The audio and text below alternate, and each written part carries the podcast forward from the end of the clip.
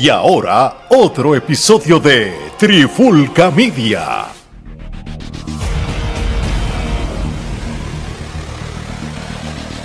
Oye, oye, oye, Alex Torre, Omar Vázquez de Trifulca Media y bienvenido a un nuevo episodio de En la Clara con la Trifulca. Y en este episodio de hoy vamos a, retomar lo que hace tiempo no hacíamos. Yo, yo obvio, porque estas series que nosotros vemos es por temporada y vamos a hablar de lo de la serie de Dark Side of the Ring en, Vice TV, pero en especial el episodio que habla de Abdullah de Butcher. ¿Por qué de Abdullah de Butcher? Porque es alguien que marcó nuestro recuerdo de la lucha libre puertorriqueña desde que éramos niños, con esas batallas de Carlos Colón, con Antra Abdullah, entre otras batallas, pero es yo Era la clásica. Sí, ellos dos eran lo, que todo el mundo se acuerda, Abdullah es como Tony Arla lo dijo en el documental, que Abdullah creó a Carlos Colón, tú sabes, y lo certificó entonces, cuando decimos lo creó, no es que Carlos no existiera, Carlos existía ya, pero cuando lucha con Abdul es que se consagra y se convierte en una superestrella respetada en el mundo. De la misma manera que el mismo Tony Atlas dijo que él también se certificó y, se volvió así su, superior cuando luchó con Abdullah. O sea que él dijo, Carlos Colón y Tony Atlas fuimos creados por Abdullah de Bucha. Exactamente, que de hecho por eso es que gracias a Abdullah es que Carlos lucha en Japón en un momento dado, cuando ellos hicieron hasta parejas, porque... Y se habían conocido en Canadá porque ellos habían luchado en Canadá primero. Sé que prácticamente Abdullah, el respeto que le tenía a Carlos Colón y, todo, más el hecho que Carlos Colón pues este, le dio la oportunidad de ser parte de Capitol por no sé cuántas décadas luchando como todo el mundo recuerda. So, realmente, pues por eso es que queremos tomar en cuenta este episodio. Omar, este, hay que tener mucho cuidado cuando uno ve estos episodios de Dark Side of the Ring porque no necesariamente es una biografía. No es lo mismo cuando nosotros vemos las biografías en ella, en ella de la WWE, de la carrera de Ultimate Warrior o Mr. Perfect, Hulk Hogan, que es una biografía que es como debe ser. Como pasó y, el mismo luchador, si está vivo, pues te habla sobre eso o los familiares, porque ah, no, es de, no es necesariamente es un chisme, sino es una historia. Pero Dark Side of the Ring muchas veces se basa de los rumores, de los chismes. Sí, hay unas verdades, las que son, las que son este, las que están los datos que te muestran la evidencia, el pietaje, el pietaje, discúlpeme, está. Pero Dark Side of the Ring hay que tener mucho cuidado cómo tomarlo y de la misma manera, Dark Side of the Ring este, entrevista a personas. Entonces, suponiendo que van a ser de aquí, por dar un ejemplo sencillo para que la gente lo entienda, nosotros tenemos la trifulca hace cuatro años, vamos a suponer que la trifulca dura 15 años. De aquí a, aquí a 15 años van a hacer un documental. Entonces, por alguna razón eh, que no va a pasar, pero vamos a suponer, Gerardo, Ale y yo terminamos distanciados, no nos hablamos y cada cual cogió por su lado. Pues cuando entrevisten a cada parte, cada parte va a dar su versión de los hechos de acuerdo a, a, cómo, a cómo se siente. Entonces, si tú tienes por ejemplo, en el documental este de Abdullah se vio claro, Hannibal y Abdullah no se llevan por ciertas situaciones que vamos a comentar más adelante, y tú ves que Hannibal habla de Abdullah de una manera y Abdullah habla de él de otra, pues, pues la perspectiva de Abdullah es otra, la de Hannibal es otra. Igual que entonces sientan a Miss Foley, Miss Foley habla desde otro punto de vista, sientan a otra persona y habla desde otro punto de vista. Y entonces así es que hacen Dark Side of the Ring, es interesante porque tú estás escuchando diversas opiniones, pero no necesariamente todo lo que dicen ellos es verdad, a lo mejor pueden haber mentiras ahí. Mira, y, yo te voy a decir una cosa, tú sabes, por ejemplo, yo, si hay alguien que realmente, y esto lo digo positivamente, que sí tiene quizás eh, historias que contar del mismo Abdullah fue alguien como Hugo Sabinovich que sí estuvo en el documental y fue muy bueno que estuviera. Ahora, dicen eh, eh, Hugo Sabinovich la mano derecha del promotor de Puerto Rico Carlos Colón. No. Tú sabes, Hugo Sabinovich era parte importante de la gerencia de WWC o Capital Sport Promotion, pero él no era la mano derecha de, del, dueño de Carlos. Y Carlos no era el dueño tampoco solo. El dueño era Carlos y Jovica. Y había otros accionistas. Entonces, lo venden en el documental. Quien oye el documental y no sabe tres puñetas de la historia de la lucha libre puertorriqueña, dice, diablo, Hugo era este, la mano derecha de Carlos. No, la mano derecha de Carlos era Jovica, Jovica y Carlos eran cada uno su mano derecha. De, hecho, el si vamos Invader a estaba ahí también. Exacto, si vamos a una mención honorífica en lo que se podemos catalogar una mano derecha, pues entonces ahí podemos hablar de, del Invader número uno como el tal. El Invader número uno sería la mano derecha de Carlos y Jovica. Porque era, pero, pero exacto, porque era el, el head booker. Pero si tú hablas de mano derecha, pues Carlos era la mano derecha de Jovica y Jovica era la mano derecha de Carlos, porque los dos eran, eran, una parte de negocios cada uno. El Invader era otra parte y Hugo era otra persona más importante, pero no es que era la mano derecha como lo mencionan, inclusive ni siquiera mencionan a, a Jovica. Sí, no, de hecho, yo, esto es una, esto es bueno que lo digas, porque entonces aquí vamos a hablar primero la parte de de si de, de, todas las personas importantes que, faltaron por entrevistar, quizá ya sea porque ya no están en esta tierra viva o simplemente no quisieron participar, pero yo creo que de personalidades de la lucha libre si su condición de salud para cuando grabaron o empezaron a hacer el proceso de ese documental estuvo en buena salud y le permitió una persona idónea para estar ahí hablando de Abdullah, tenía que ser Carlos Colón, tenía que ser Víctor Jovica, el mismo Invader número uno, Sabio Vega como TNT, tuvo muchas peleas con Abdullah. Eh, eh, todas esas personas son igual de importantes que Tony Arla que lo entrevistaron, porque Tony Arla sí peleó un montón de veces con Abdullah, pero toda esta gente también, por muchísimos años. ¿Me entiendes? ¿Y dónde estaban, dónde, estuvo y eran estas personas? Y eso es algo que yo encuentro que faltó en el documental. Este, y de igual manera, el, el, tampoco vi a nadie representando a Japón en el documental. Exactamente. Y volvemos a lo mismo. ¿Dónde están los, los funks? ¿Dónde está la gente de Japón? Este, ¿Dónde están personas retiradas que, pertenecían a la lucha libre japonesa? ¿Dónde está esa gente ahí? ¿Dónde hablan de él? El mismo Hulk Hogan peleó con Abdullah. ¿Dónde está esa gente? Pues, y eso es lo que pasa de que o, o son personas que ya no están aptas para hacer la entrevista o no están vivas o simplemente no quisieron participar, porque por ejemplo... Pero podían tener un hijo. Pero eh, ahí, eso es lo que yo te iba a decir. Por ejemplo, si Carlos Colón, pues quizás no puede estar capacitado para hacer una entrevista, quizás el, staff de Vice TV dice, mira, pero este, pues, habla con tu hijo, estas son las preguntas que le queremos hacer a Carlos, tú, habla con tu, y tú, siendo el hijo de Carlos Colón, eh, cualquiera de ellos, habla por él, mira, mira, acaba, exacto. Y, y mire, y Vice TV no puede decir, no, que él tiene una condición, no, mira, voy a hablar por mi papá porque esta conversación la tuve con él. Y esto pasó, pasó, pasó y todo. Ahora bien. Inclusive, Carly y Eddie son personas idóneas que pueden decir, mira, yo recuerdo cuando yo era niño ir a los camerinos, ver a Abdullah con papi cuadrando negocios. Tú sabes, ellos pueden decirlo porque ellos lo vieron, ¿me entiendes? Ellos lo vivieron. Exactamente, exactamente. Igual el hijo de Yayan Baba, el hijo de, los japoneses, qué sé yo, este, eh, Vader murió, pero tiene que tener algún tipo de familiar, persona, igual que habló la hermana de Abdullah, pues ah, podían hablar hermanos de otras personas, pero pienso que el documental se centralizó mucho en, el hecho de, la hepatitis y, la sangre y, se quedó en eso. No fue más allá a, todo lo demás. Claro, y volvemos a lo mismo, es por el morbo de, la situación y todo, tú sabes. Mira, lo que pasa es lo siguiente. Yo veo este documento, eh, yo veo este episodio de Dark Side of the Ring, ¿verdad? Cuando, y puedo buscar ahora, o las personas que nos estén viendo escuchando, si hay, aunque sea no autorizada, algún documental, alguna biografía que te lleva a la carrera de él como debe ser hay, mucha historia de Abdullah. Abdullah es apto para que tenga su propia serie de, eh, eh, de documentales por episodios, porque este hombre tuvo una gran carrera. Yo les voy a dar un ejemplo. Bueno, Nosotros, peleó hasta los 68 años. mira si este hombre fue relevante en la lucha libre que tú sabes la famosa lista, no lo digo a ti, porque obviamente tú lo sabes, sino a las personas que quizás no están este, muy familiarizados, la revista Pro Wrestling Illustrated, que, que siempre nombra los mejores 500... para el que lo ha escuchado. Sí, mm, mm, los mejores 500 luchadores del año. Este hombre es tan relevante que en el año 91, que todavía él no era tan viejo, él fue el número 35 de los 500. Y en el año 2003, él tuvo 54 en el 2003. Que ya era mayor. Que ya era mayor. Tú sabes, este, es como que, wow. Y, eh, eh, y, es increíble cómo esta persona pues, tiene ese legado, ¿entiendes? y no solo eso, sino que hay que hablar lo que estaban diciendo en, en el documental diferentes personas.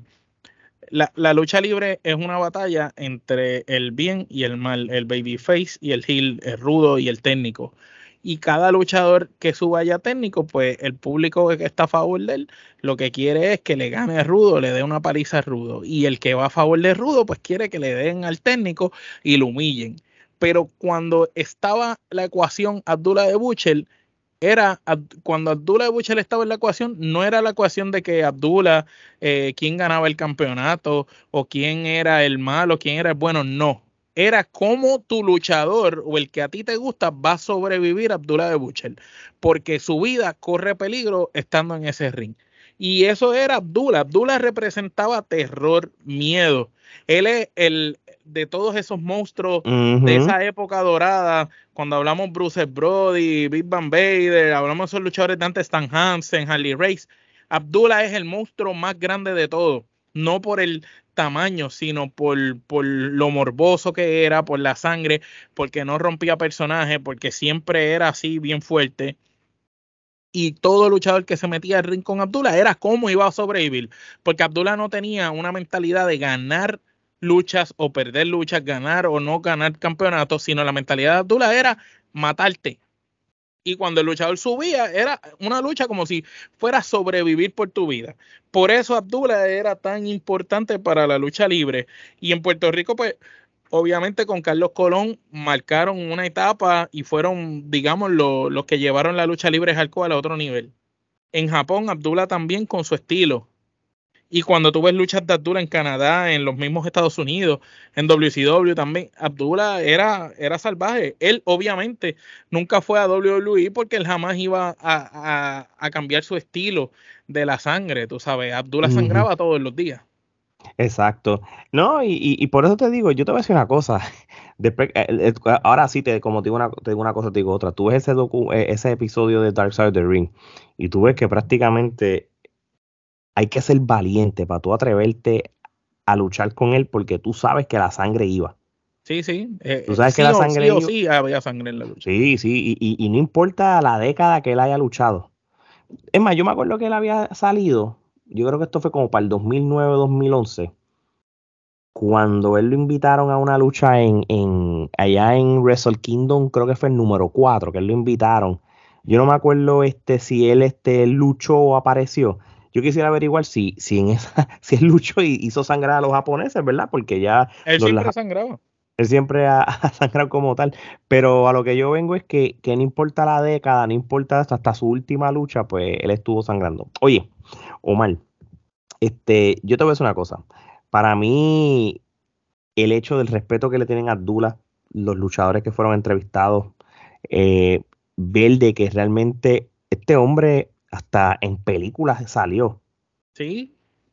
Salió este, Abdullah era un ícono de la cultura japonesa, por eso es que me cuesta pensar que en el maldito documental, siendo él un ícono de la cultura japonesa, no hay japoneses, no hay personas de Japón hablando, qué sé yo, un tipo que haga que haga revistas de Japón o algo, no hay nadie hablando de, de, él, de Japón. Lo, otro, lo otro, lo otro extraño que yo veo de este documental es que tú sabes que él habla de, que cómo económicamente le está mal, las condiciones pésimas que está su hogar ahora mismo, las condiciones que salud, de salud que él está, eh, entre otras cosas, ¿verdad? Porque podemos tocar la parte de la famosa demanda que le hizo el luchador o el ex luchador Hannibal a Abdullah porque cuando él lo cortó en una lucha, pues le contagió la, la hepatitis C y supuestamente hay otros esto no es el documental, pero hay otros luchadores que se dice. Se dice que ahí fue que lo contagió, pero a ciencia cierta, tú estabas luchando, cortándote todas las noches con diferentes personas, tú no sabes si fue él o tú no sabes si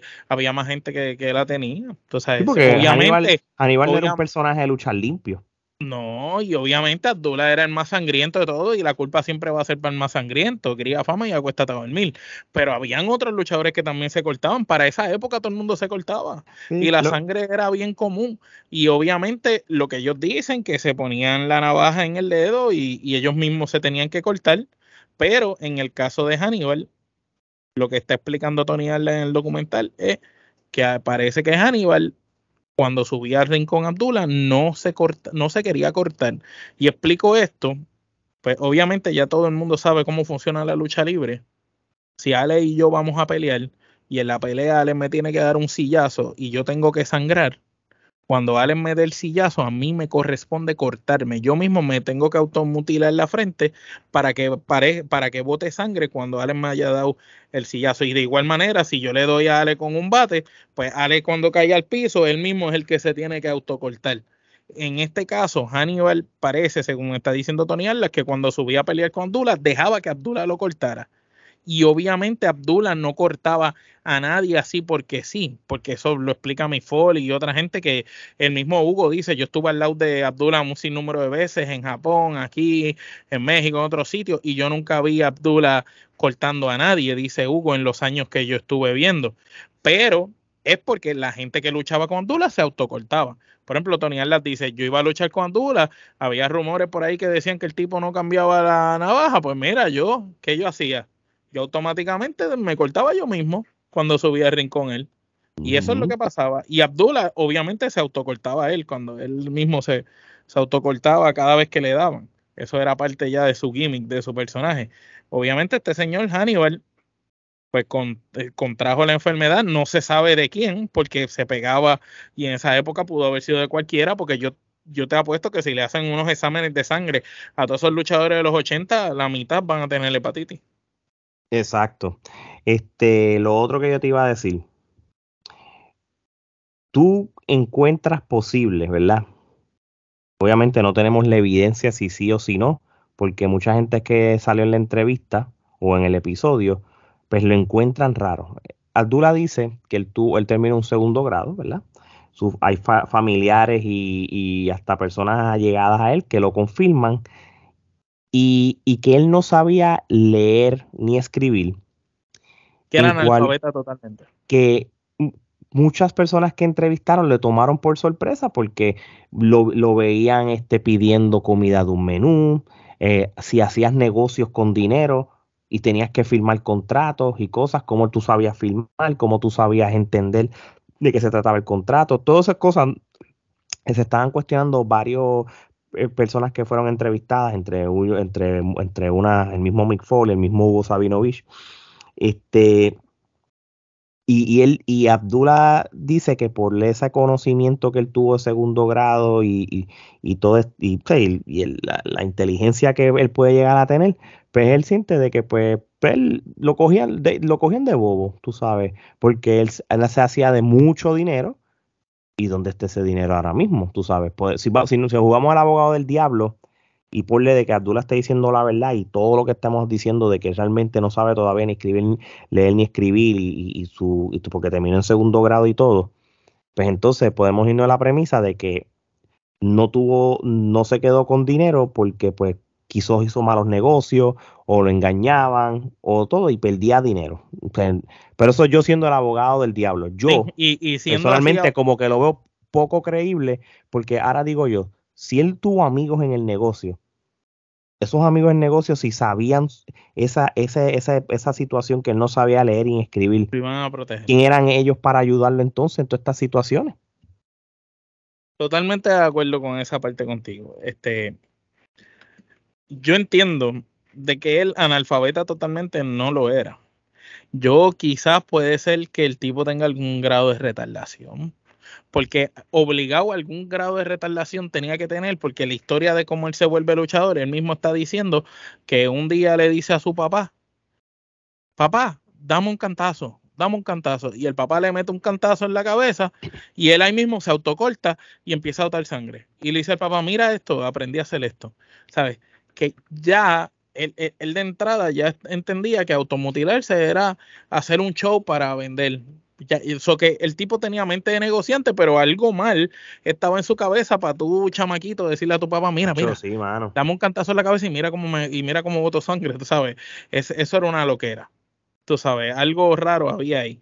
Ahora, hay que entender también el entorno de la familia donde él viene, extrema pobreza, muchos eh, hijos, poca, en, una casa muy pequeña, poca comida, poca alimento, pues entendemos también que en esa época también muy difícil el discrimen también, como estaban las cosas, pues vamos a suponer que él iba a buscar la manera como fuera para sobrevivir.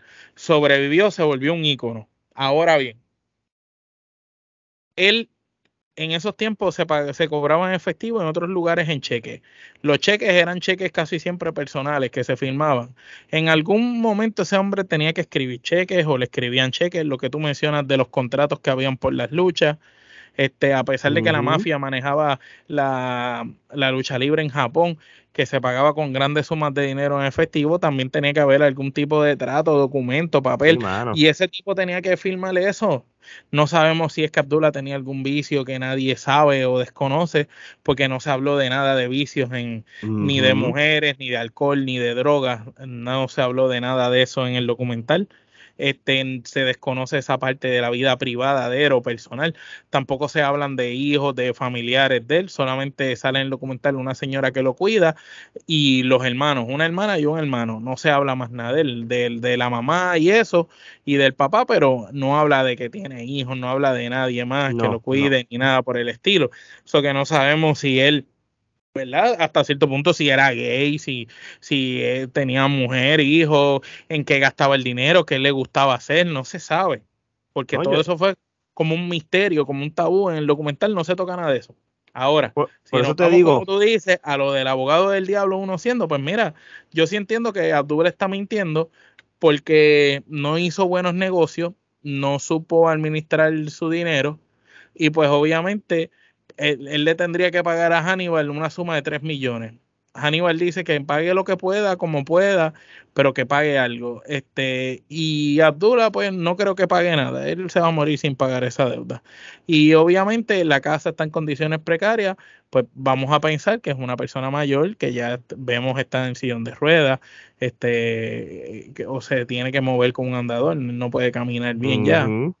Este necesita cuidado de esta persona vamos a pensar que él dejó de hacer las cosas en su casa, era un tipo que se pasaba viajando, estaba todo el tiempo en aviones para arriba y para abajo, y pues habrá dicho Abdullah, mira, olvídate que se joda todo, que se caigan las cosas en canto porque yo no tengo familia, ¿a quién yo le voy a dejar algo? Eso es lo único que yo podría pensar y que se disfrutó su dinero, que se lo gastó todo, no sé, porque tampoco lo dice que los hermanos eh, a, este, lo ayudan ni nada, tú sabes. Entonces habla de Hay un hermano que le entrevistan, pero no, no, no, que, supuestamente era fanático de él, pero no, no hay una parte que así lo está ayudando económicamente, ¿no? De hecho, esta es una parte. No sale nada ni que está con él si quieren fotos, no hay ni una foto que salga él con sus hermanos por ahí, tú sabes. por eso yo te digo, a la hora de la verdad, vamos asumiendo de que él está en, pésimas condiciones, ¿verdad? Y ponle que al mínimo que le arreglen la casa al pobre Abdullah que se ve mal. Eh, físicamente se ve mal. ¿Dónde están todos esos luchadores? ¿Dónde están todos estos empresarios? ¿Dónde están toda esta gente que, que él les, dejó dinero en un momento dado, que llenaba casas cada vez que iba? ¿Dónde está por lo menos ese respeto que por lo menos vayan a la casa y le arreglen la casa para que esté en condiciones de vivir? ¿Verdad? Esto es de la premisa de que, de que tú sabes, de que no te, de, que realmente nadie lo quiere ayudar ni, ni por agradecimiento. Él fue el dos Hall of Famer de la WWE en el 2011. Yo, yo desconozco cómo son la, los contratos de, un Hall of Famer, pero WWE No, pero yo estoy seguro que si, siendo él un Hall of Famer de la WWE, yo estoy seguro que si la familia le escribe a WWE la situación precaria en la que él está, ellos lo ayudan. Entonces, WWE ha hecho cosas por menos gente, tú sabes. Abdullah es un ícono de la lucha libre mundial, sabes. Mínimo le arreglan la casa, ¿me entiendes? Sí, por lo menos. Es, algo extraño. Una pensioncita boba ahí. No, no, olvídate de la pensión, mínimo que le arreglen la casa, porque algún tipo de seguro social debe coger este hombre. O, o, o que le corran gastos médicos. ese tipo de no se sabe, por eso que hay, el problema de este documento, y por eso lo estamos recalcando, es que como nosotros eh, vivimos a, Abdullah luchar desde que éramos pequeños, hemos visto su carrera, hemos seguido su carrera en diferentes países, en sus países, y hay tantas, tantos luchadores y tantos empresarios que, que, él, que él fue parte de, pues hay una incógnita y hay muchas preguntas de, ok, ¿dónde están toda esta gente que, que quizás eran claves para la entrevista? ¿Y dónde están esta gente a la hora de la verdad para ayudar a Abdullah de Butcher en la situación que esté? Obviamente, además de eso está el problema de, lo del lo de la demanda que, que porque eh, vamos a pensar que por la hepatitis cuando vamos a pensar que, que por la hepatitis todo el mundo le cogió repelillo y se puede ser. seguro y nadie quiere saber de él. Vamos a pensar que WWE mismo le cerró las puertas por, por eso, porque para los efectos Hannibal estaba luchando bajo contrato con WWE cuando se hace unos exámenes de sangre, resulta que tiene hepatitis y WWE lo despide, o sea que le troncha la carrera a Hannibal también. Este, que puede ser que WWE la, digan, no, no, nosotros no queremos tener nada que ver con Abdullah, este, por, por esa situación, ¿me entiendes? Pero hay, muchas cosas raras. Incluso, aunque el tribunal se fue a favor de, Hannibal por lo de la suma de dinero y todo, y la prueba del pietaje que se mostró en el video, tampoco es que a ciencia cierta, obviamente sí obligaron a Abdul a hacerse unos tests y sí salió con, con, la, con la misma hepatitis que tiene Hannibal, pero estoy casi seguro que tú le haces esas pruebas a casi todos esos luchadores que lucharon con él en esos baños de sangre y obligados están, tienen lo mismo. Sí, sí. y, y, realmente cuando WWE lo... Esto no, no, salió en el documental. Sí, salió en el documental solamente que, que fue que lo que fue eh, fue inducted en el Hall of Fame en el 2011, sí, está bien. Pero exaltado, este, exaltado discúlpenme. Lo, lo, que no saben mucha gente es que cuando él lo exaltan, hubo un sinnúmero de luchadores o ex luchadores que no estaban de acuerdo con él eh, de que él fuera exaltado por varias razones. Yo sé que hay muchos luchadores que WWE exaltado que no lucharon directamente con la WWE, simplemente. Carlos Colón es uno, Mil Máscaras es otro. Eh, sí, porque son luchadores. Bueno, sí, porque Carlos Colón tuvo un Royal Rumble, pero eso fue todo. Pero como fueron parte. Igual, Yayan Baba, que fue un ícono de la lucha libre mundial en Japón. ese tipo de gente. Pero entonces, en el caso de Abdullah, no es el hecho porque no luchó directamente, sino por, por, por el tipo de luchas que él hacía y había luchadores del tipo del superstar Billy Graham, que, me acuerdo que él pidió eh, que removieran el nombre de él del Salón de la Fama, porque el tipo era un animal que sangriento en todo como tal. Y eso, total, en el 2015, el mismo este Abdullah, en, la página del Facebook de él, estaba vendiendo la, la sortija del maestro. Estaba tan mal económicamente que ya estaba vendiendo. puso a vender la, la sortija del, del, del, del, Hall of Fame y todo, tú sabes. realmente yo creo, y por eso digo todo esto, porque va de la premisa lo que, de que estamos hablando de si no tiene amigos o tiene gente que lo ayude, es que quizás esto de la demanda de la hepatitis C, pues quizás este, muchos luchadores dijeron, oye, a rayo, pues mano, yo no quiero tener nada que ver con este, sea directo o indirectamente. Inclusive muchos de ellos quizás lucharon con él y, tienen la enfermedad y la tienen callado y, y, no saben si él fue el que se las pegó y le tienen repelido, no se sabe. Sí, y porque realmente yo me acuerdo cuando pasó este, este chisme o esta situación, ¿verdad? Yo me acuerdo de que sí se había hablado lo de Hannibal, pero sí se había hablado este, que habían otros luchadores que en el anonimato eh, que, también estaban con lo de la hepatitis C por eso mismo, ¿entiendes? Pero volvemos a lo mismo. Este, sí, puede ser que sea embuste, puede ser de que lo de Hannibal, obviamente, pues, pues lo tenía ya, porque obviamente en las pruebas, si te dejas llevar por el documental, pues, pues tú ves que, que sí sale Abdullah y él con la misma, con el mismo tipo de hepatitis C, ¿entiendes? Pero tú no sabes si aquel lo tenía y se lo pagó al uno en vez de ser lo que originalmente está acusando, pero los tecnicismos de la corte del caso, tanto en Canadá como no, en y obviamente cuando tú ves, tú dices un hombre con una carrera de 50 años en la lucha libre, el otro tiene 10 años en la lucha libre, este tiene 30 y pico de años, el otro tiene 70, este de 70 es conocido como el carnicero sangriento Abdullah Butcher, pues hello, es como todo. Es como, como los issues de las canciones de los, de los reggaetoneros cuando hablan de droga, pistola, arma, aunque no estén haciendo nada, pues ¿qué es lo que van a pensar ellos allá? Que sí lo están haciendo, ¿me entiendes? Sí, anyway, total, e, esa parte de lo del, de lo del caso de Hannibal contra Abdullah, sí, ganó el caso y todo, Abdullah no tiene el dinero para pagarle, por, por, todas las razones que hemos estado hablando durante De este nada valió la pena todo lo que hiciste. Exacto, so, prácticamente pues Abdullah cuando vaya a mejor vida no va a tener el, dinero para pagarle como tal. Y el mismo Hannibal en el documental dice que ojalá y Abdullah muera lentamente y sufriendo mucho para que pague lo de estos. O sea, el tipo siente odio, literal. No, no, claro que sí, claro que sí. Incluso Abdullah dice que él lo quería como un amigo. Sí, eh, si tú ves a Abdullah. Más de nadie.